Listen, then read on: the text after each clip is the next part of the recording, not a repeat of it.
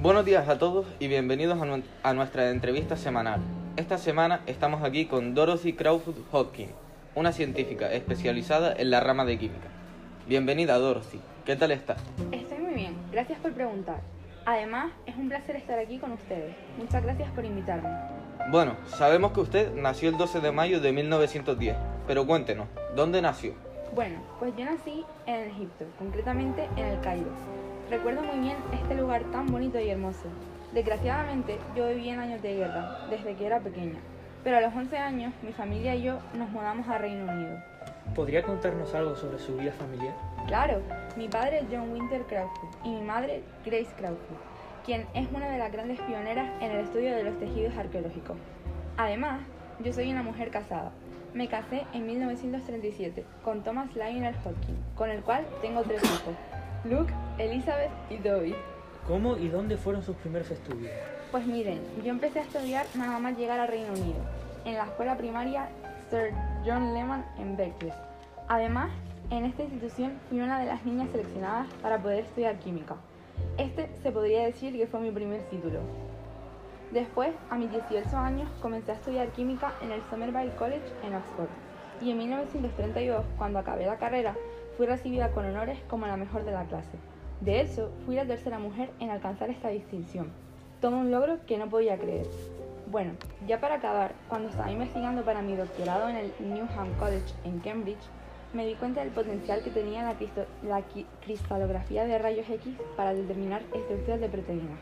De esta forma, trabajé en la primera aplicación de esta técnica en el análisis de la sustancia biológica pepsina. Mi doctorado me, me fue otorgado en 1937 por mi trabajo de investigación en la cristalografía de rayos X y la química de esteroles. No sé si esta pregunta se la suelen hacer mucho. ¿Usted ha tenido alguna dificultad por ser mujer? Pues mire, por suerte no he tenido ningún problema a la hora de dedicarme a la química y a la ciencia y mucho menos he recibido alguna discriminación de mis compañeros por ser mujer. Díganos, Dorothy, ¿cuál fue su primer trabajo?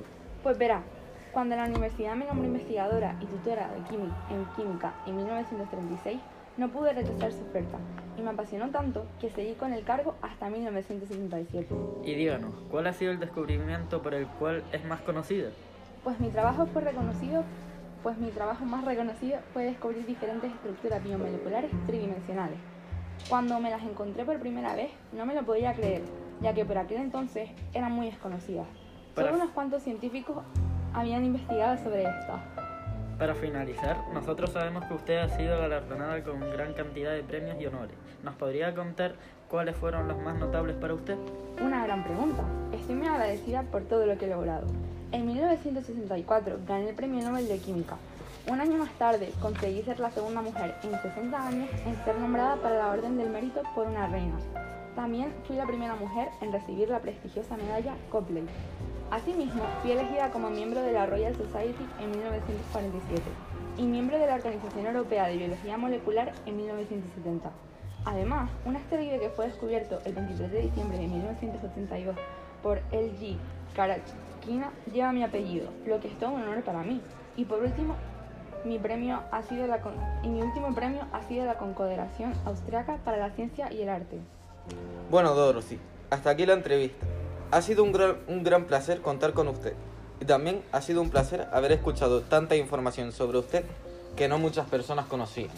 Y muchas gracias a todos los que se han quedado escuchando. Espero que les haya gustado la entrevista de hoy.